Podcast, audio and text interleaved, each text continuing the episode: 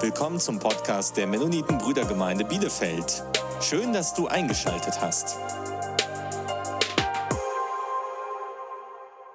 Es passt zeitlich ganz gut hinein in die Geschehnisse der Osterwoche oder der Nach-Osterwoche.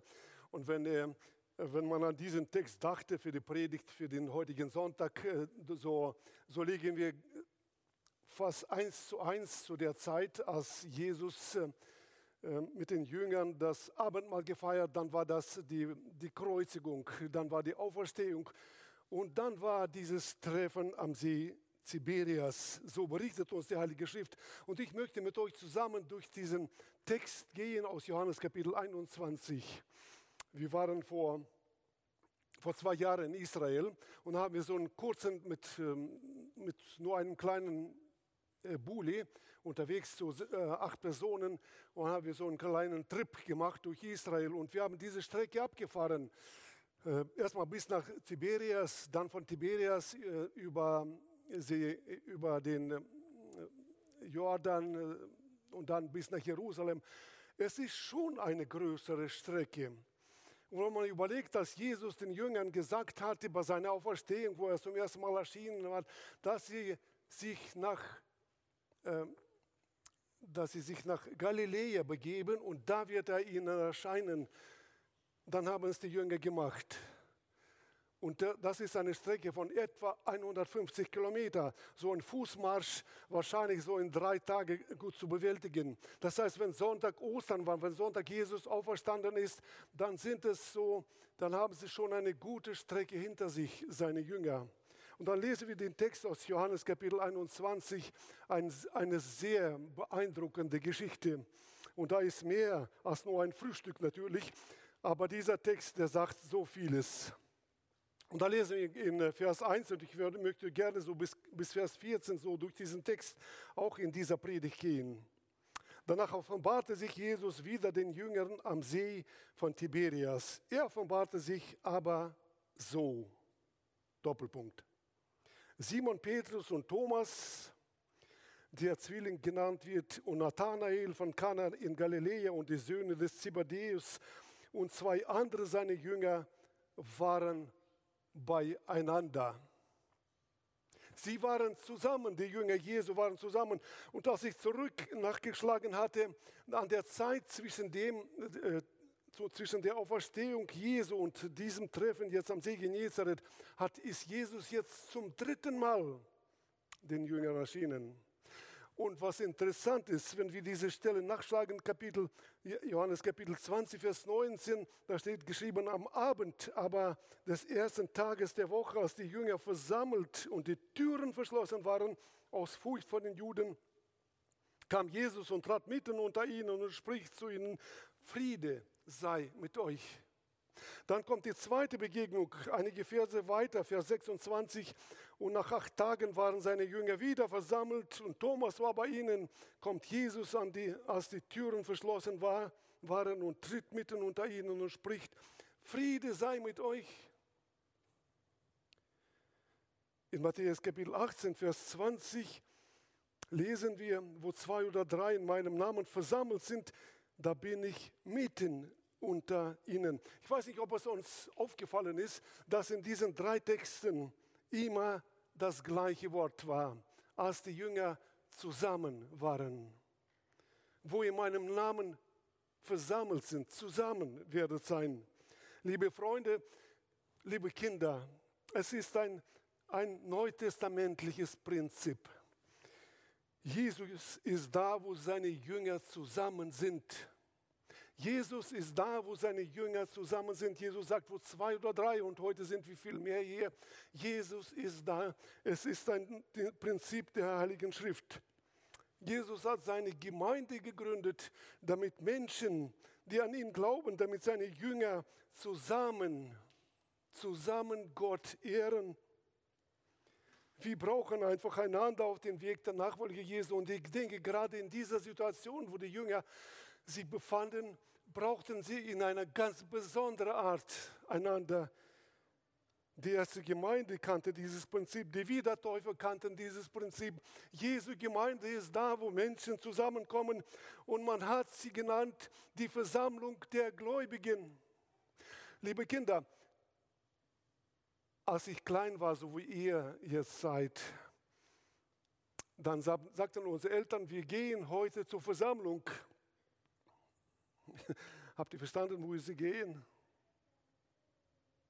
Wir gehen heute zur Versammlung und wir haben verstanden, sie gehen zur Kirche. Ich äh, hoffe, dass dies Dings funktioniert. Von sein bitte die nächste Folie äh, einblenden. Ich habe da aufgeschrieben, Kirche gleich Versammlung der Gläubigen. Da, wo Gläubige zusammen sind, da ist Kirche. Kirche ist nicht eine Einsammlung, eine, eine Bildergalerie oder wo man unterschiedliche Skulpturen und Fresken ausstellt. Es ist eine Kirche, ja, ich würde sagen, eine tote Kirche. Kirche ist da, wo Menschen, die an Christus glauben, zusammen sind. Und das ist das Erste, was wir aus diesem Text lernen können.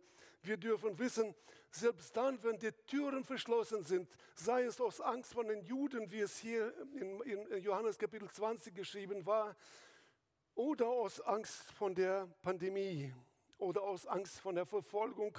Jesus ist da, wo seine Jünger beisammen sind, so lehrt es der Heilige Schrift.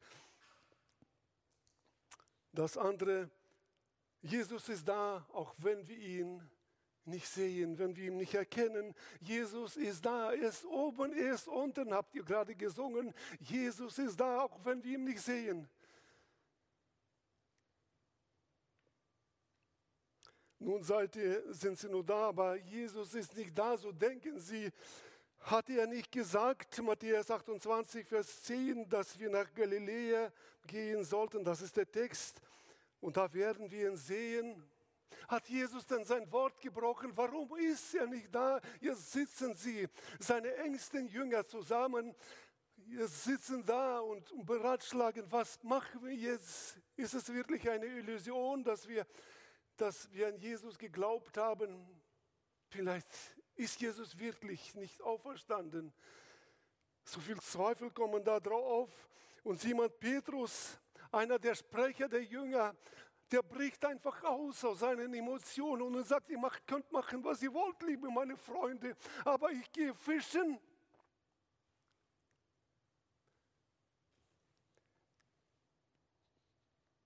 Und da steht geschrieben, und sie sprachen zu ihm, auch wir gehen mit dir.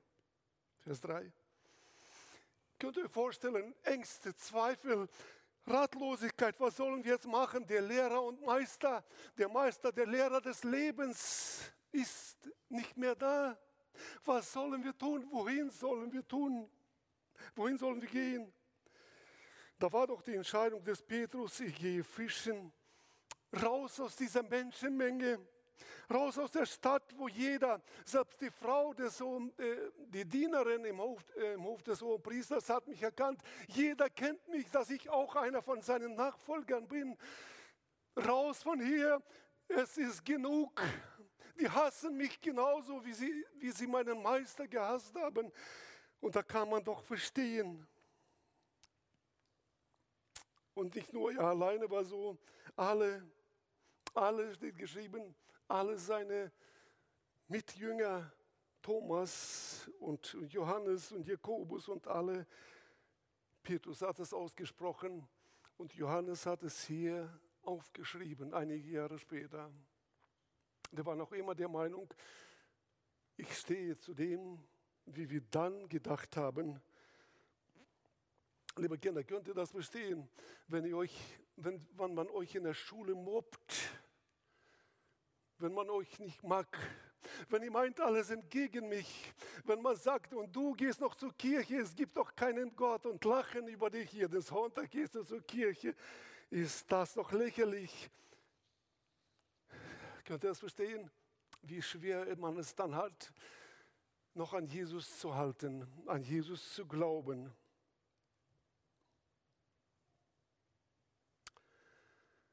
Ich kann ein Stück dessen, wie es Jesus dann ging, nachvollziehen, gefühlsmäßig nachvollziehen, wie es Jesus dann ging.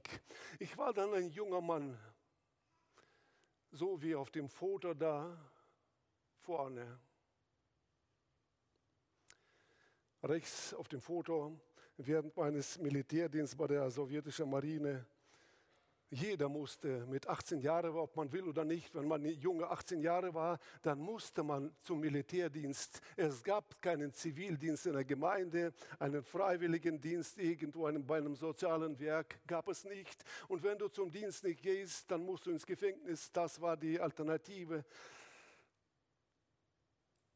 Dann äh, war der christliche Glaube die Verfolgung war schon zwar abgeflacht, also in so einem großen Rahmen, aber noch immer verpönt. Noch immer waren die Christen das Überbleibsel aus dem vorletzten Jahrhundert. Noch immer waren sie die, sie die, die ganz äh, unwissende, ungebildete Leute, diese Christen. Und man hat über sie gespottet und man hat die Versammlungen verboten. Und was, als wir im Militärdienst waren, dann hatten wir uns zusammengefunden wir wollten uns versammeln, so wie die Jünger sich versammeln unter Christen. Einige Brüder waren da, waren Russen und Deutschen und wir waren zusammen. Wir waren so sechs, sieben Brüder zusammen und wir haben uns heimlich versammelt, damit wir bloß nicht entdeckt werden, weil wir wussten, es gibt eine große Strafe dafür. Nach einer Zeit, eine Zeit ging es gut, vielleicht so ein ganzes Jahr. Aber dann Ende 1975, ich war dann 20, 5000 Kilometer von zu Hause, keine, keine Christen, keine Gemeinde, keine Eltern in der Nähe.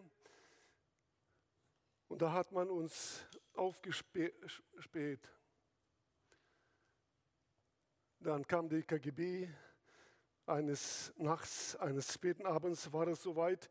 Dann kam es um etwa 23 Uhr abends, um 11 Uhr abends und wir, mein Bruder und ich, wir waren in der Dienstbereitschaft bei einem, äh, bei einem äh, Stabsquartier, so ein Office, ein Militäroffice. Und wir waren da die äh, Dienst, äh, hielten da die Dienstbereitschaft. Und da haben wir uns unter Christen versammelt. Und dann kamen sie, fünf große Männer, ich bin schon nicht klein, aber diese drei Marinensoldaten, die waren so ein Kopf höher als ich und die zwei Offiziere damit. Und die haben das, äh, äh, das ganze, den ganzen Office äh, beschlagnahmt die zwei Soldaten, die mit uns waren, die Christen, die haben sie sofort äh, verhaftet und abgeführt. Und wie mein Bruder und ich, weil wir den Dienst da verrichtet haben, wir blieben da. Und dann haben sie komplett alles durchsucht. Dann haben sie die, die Wände betastet, ob nicht unter den Tapeten irgendwas noch versteckt worden war. Dann haben sie unsere Kleidung betastet, unsere, unsere Taschen geleert, unsere Uniform, alles, was wir hatten. Da haben sie einige Sachen, wir hatten einen Fotoapparat, einen Kassettenrekorder, äh, Papa, äh, eine Gitarre hatte ich da. Ich habe gesungen als Christen. Alles mitgenommen. Und am nächsten Morgen, als unser Chef kam, das waren ja die KGB-Leute, am nächsten Morgen rief der Admiral, ein ganz großer Mann von der KGB, unserem Chef an und sagte, sofort diese zwei zum Verhör. Und ich ich war ja der Dienstbereitschaft und ich habe die, die Dienst verbunden, den Telefondienst verbunden und ich habe den Hörer zugedrückt und zugehört und das Gespräch gehört zwischen dem KGB-Mann und meinem äh, Vorgesetzten. Und er, was hast du da gemacht? Das sind Verräter, das sind, die machen eigentlich sowjetische Propaganda und so weiter.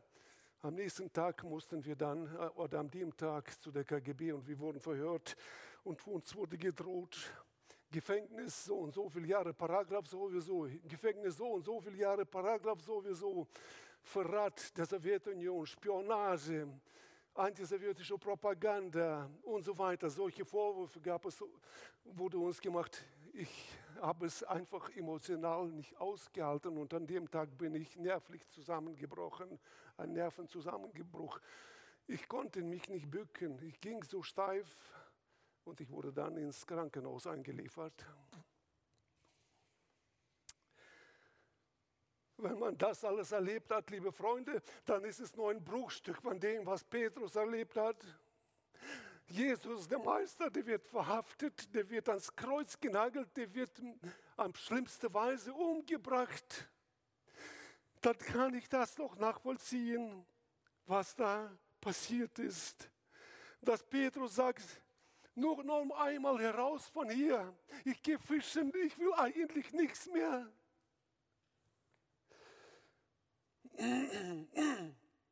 Und dann kam doch der Nachtrag, der nächste Tiefschlag. Und an dem, an der Nacht, Vers 3, fingen sie nichts. Und ich war auf Fische gefangen. Wie geht es doch solchen, solchen, so einen Jünger oder solchen, den Jüngern da an dem Tag? Aber es ist noch nicht das Ende der Geschichte. Im nächsten, am nächsten Vers, im Vers 3, lesen wir, es kam der Morgen. Als aber schon der frühe Morgen anbrach, stand Jesus am Ufer. Doch sie erkannten ihn nicht, dass es Jesus war. Und er spricht zu ihnen, Kinder, habt ihr nicht etwas zu essen? Nein. Er aber sprach zu ihnen, werft das Netz zu Rechten. Und wir haben das Anspiel gesehen. Und sie haben viele Fische gefangen. Liebe Freunde, wie heilend kann doch so eine Begegnung gerade in diesem Moment für seine Jünger gewesen sein? Wisst ihr, was Petrus gemacht hat? Ist egal jetzt. Er wirft sich ins Wasser, da funktioniert der Kopf nicht mehr. Der kann doch äh, versinken da. Ob er schwimmen konnte, aber bestimmt konnte er schwimmen. Aber egal, der Meister ist da und er wirft sich ins Wasser, in die See. Jetzt ist alles egal, Jesus lebt. Wie heilig, wie heilbar ist doch so eine Begegnung mit Jesus in solchen Situationen. Als ich dann ähm, nach einem Monat des Aufenthalts im Krankenhaus, im Hospital, im Militärhospital an der Nordseemarine verbrachte, dann wurde ich entlassen, weil sie nichts gefunden hatten. War alles in Ordnung bei mir. Der Kapitän, der sagte, es ist etwas mit Stress verbunden. Er hat recht gehabt. Dann bin ich zu meiner Einheit gekommen und ein Offizier sagte, hast du schon gelesen? Sag ich, was? Ja, komm mal rein und gib mir so ein DIN A4-Blatt und da steht der, steht der Befehl des, des Oberbefehlshabers der sowjetischen äh, Nordseemarine. Und da steht der Text, alle diese Soldaten sollen in unterschiedlichen Orten des Nordens versetzt werden, andere Städte, damit sie nicht zusammen, damit sie nicht versammelt werden, versetzt werden. Und dann sagt er trocken, pack deine äh, Sachen, morgen geht's los. Und das war um, 11, um 12 Uhr abends. 11. Die Soldaten feierten Silvester, das war 1. Januar 2016, äh, 1976, 1. Januar. Und am 2. Januar ging es über, übers Meer mit einem Schnellboot an die andere Seite des Meeres, wo ich versetzt werden musste. Und ich betete, Herr, schenk doch Gnade, dass ich da meine Brüder, mit denen ich Gemeinschaft haben konnte, damit ich nicht zusammenbreche als alleine, als Christ. Als wir dann am Ufer ankamen, es war eine Polarnacht. Hier sind wir schon drüber. Solche schöne Bilder konnten wir da in Murmansk sehen. Das ist das Polarlicht am, am Himmel. Aber es ist Nacht, den ganzen Tag, 24 Stunden Nacht im Winter. Im Sommer 24 Stunden, wenn, wenn es ein sonniger Sommer ist, ist es hell, fast 24 Stunden, kommt keine Dämmerung und ansonsten immer hell. Im Winter immer Nacht. Es war der 2. Januar, es war Nacht. Es war morgens, aber es war Nacht. Es war vormittags, als wir da ankamen und wir, wir suchten nach unserer Einheit. Da gibt es so viele Einheiten, diese Militärstationen und wir von einer zu anderen und der war schon am Verzweifeln, der Offizier. Und er sagt, ich weiß nicht, wo, wohin wir hingehen müssen. Nacht, es gab kein Navi und gab gar nicht kein Handy. Da bleibt ein LKW kurz vor uns stehen und fährt und ein Soldat öffnet ein großes Tor und der LKW fährt rein und der Soldat macht das Tor wieder zu und ich sage zum Offizier, darf ich zu diesem Soldaten laufen und fragen, das war so 20 Meter, wo unsere Einheit ist, ja mach es, sagt er. Ich zu diesem Soldaten sage, du sagst, erzähl mir bitte, weißt, kennst du diese Einheit? Die, die waren alle nummeriert. Ja, sagt er, das geht ja hier. Dann hat er mir den Weg erklärt, nicht weit. Und dann gucke ich dem an und sage ich, sag mal, glaubst du an Gott? Und er sagt, ja, und wir umarmen uns. Liebe Leute, versteht ihr? Versteht ihr, was Petrus, als er Christus gesehen hat, was passiert ist? Der Offizier sagt, was hast du wieder deinen, deinen Freund gefunden? Ja. Einen von euren, ja. Man kann so, so leicht verurteilen, dass die Jünger so kleingläubig waren, dass sie auf einen Schlag nur noch fischen gehen wollten. Aber wenn man den Hintergrund aus dieser Perspektive so sehen könnte, und ich denke, es war schon viel Emotionales mit dabei, die Gefühle, die haben einfach überwältigt sie zu reagieren gebracht. Dann verstehen wir, was passiert ist. Und noch eins. Jesus zündet Feuer an. Eigentlich hätte es für die Jünger gereicht.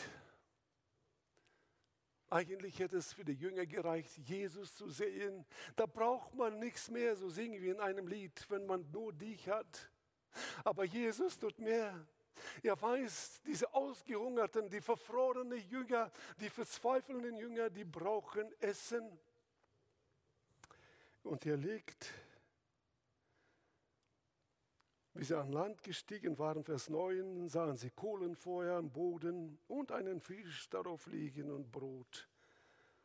Jesus spricht zu ihnen, bringt von der noch, von dem Netz noch Fische dazu. Und dann geht Petrus und der, die, die, können das nicht, fast nicht ziehen. So viel, 153 Fische. Und die bringen es, bringen es jetzt zu. Und Jesus spricht zu ihnen, kommt her und frühstückt. Dann nimmt er Jesus das Brot und gibt ihnen und ebenso den Fisch.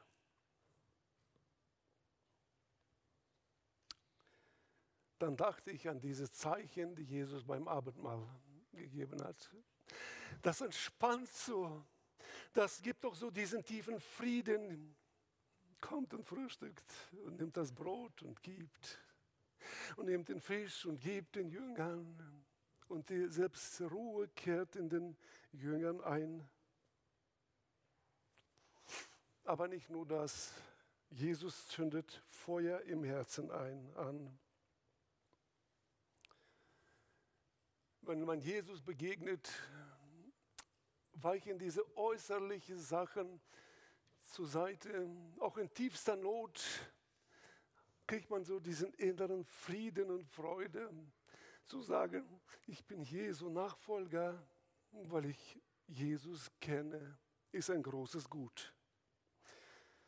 Und dann kam das Fest, dieses Fest könnte man sagen an, an diesem Strand ein Fest, ein Frühstück für Gestrandete.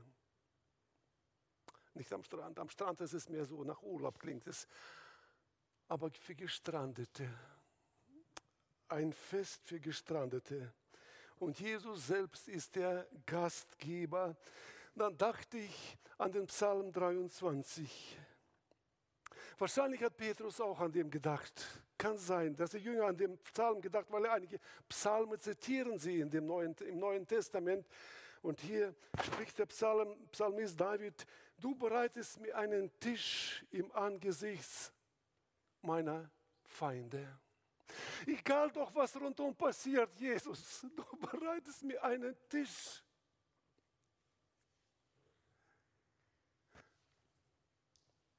Kinder, diese Zeiten des Mob, gemobbt sein, die Zeiten des Belächeln, auch das hat alles ein Ende. Auch das, wenn man, man irgendjemand gegen euch was sagt, Jesus ist größer. Die Begegnung mit Jesus macht, gibt mehr als nur diese äußeren äh, Sachen, sondern gibt tiefen Frieden.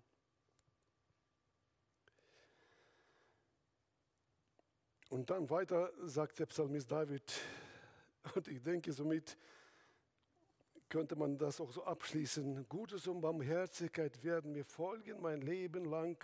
Psalm 23. Und ich werde bleiben im Hause des Herrn.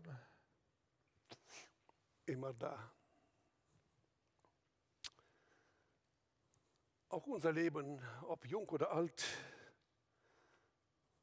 wird von solchen Wehen und Stürmen wo wir Gott aus, der Sicht verlieren, begleitet oder gezeichnet. Es sind die Durchstrecken des Lebens. Aber ich denke, diese Tiberias See-Lektion hat uns doch vieles zu sagen. Möge Gott uns segnen beim Nachdenken. Amen.